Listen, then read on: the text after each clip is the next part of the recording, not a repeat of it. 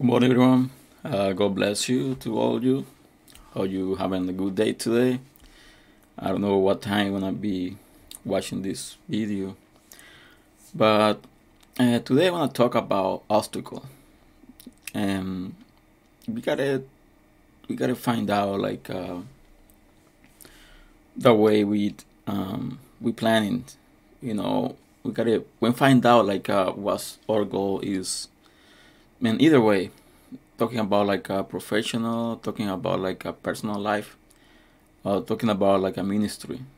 And when you design like a goal, where you like a make a goal where you wanna be in a specific time, or where you wanna be like uh, in a few years, or where you wanna be like uh, you know in a few days we we all of us we make like a plans we make like a goals.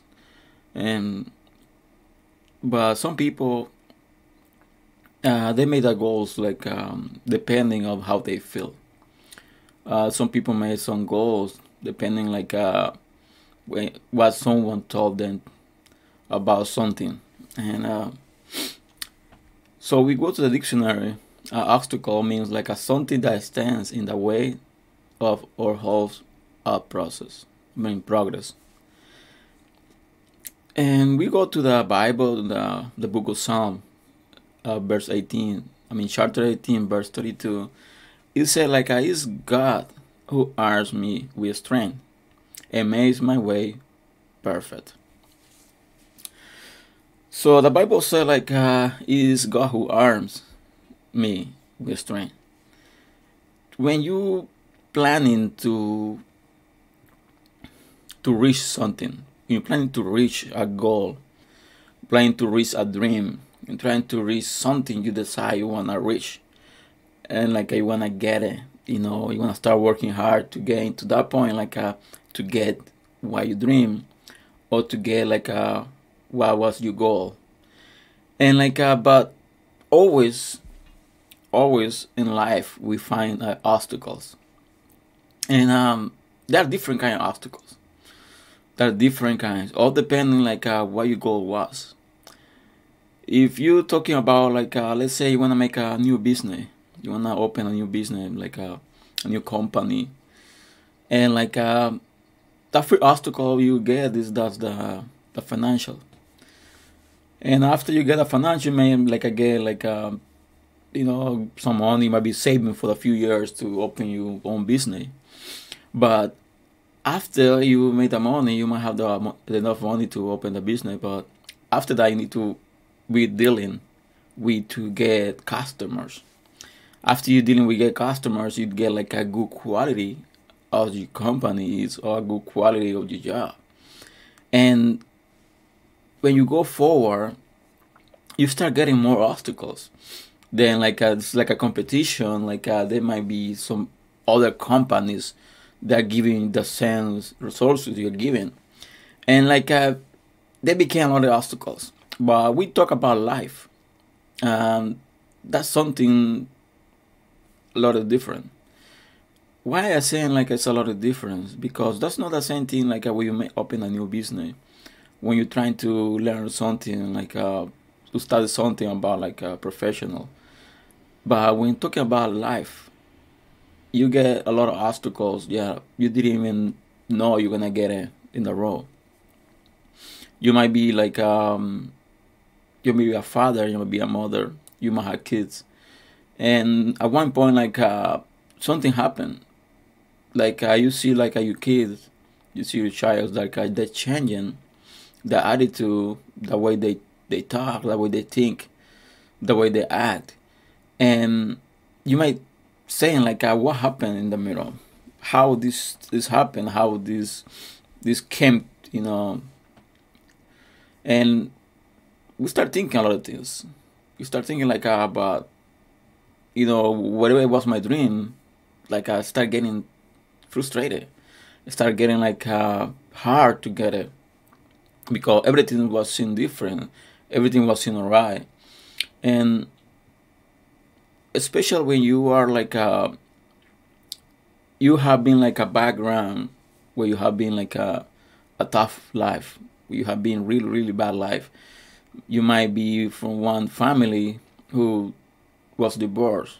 You might see from one family who was like a, uh, they were only thinking about, you know, working and making money, and or maybe we you are from like a family who was like a, you only have enough to live, and you might decide yourself like a, when you have a family, when you have your own family, everything was gonna be different, and you start seeing like a the history start repeating. And you start like getting frustrated. It's like uh, that's not the way I, thought it's gonna be. I thought it's gonna be different. Or that's this is not the way like uh, i really wanted to be and like uh, that's our obstacles but we when we make like a goal when we can have a dream the first thing we need to do is like uh, put everything on god's hand that's the more important a decision we need to make. How we want to put everything on God's hand.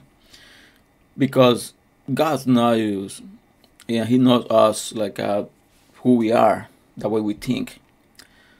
He knows like uh, He formed us. So He knows exactly how we talk, how we think, and He's the best who can take care of our goals or like a dreams. That's why the Bible said like like it is God who arms me with strength. And when you focus and what you wanna gain, what you wanna reach, what you wanna get in life, in, any anyway, you can be in like a professional, it can be in personal, it can be a family, or it can be a ministry. Doesn't matter like uh, which all those ways you wanna be yourself. You want to be different. You want to be um, reach whatever you your goal was.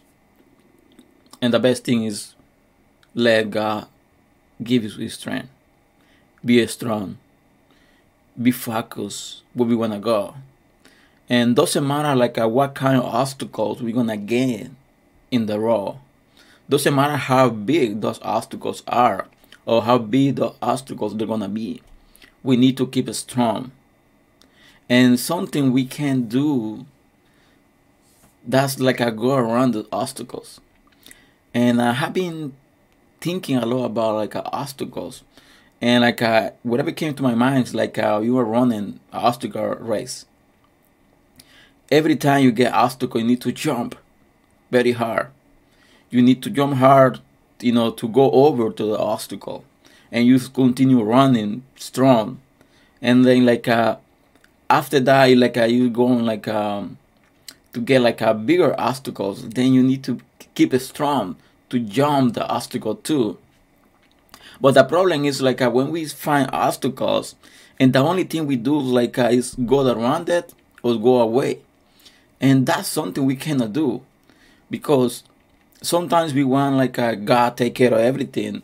We want God to do everything for us, but that's something we need to do, and uh, we need to do like a, we need to keep keep all the time strong, be like a working hard, be like a focus, be like a, you know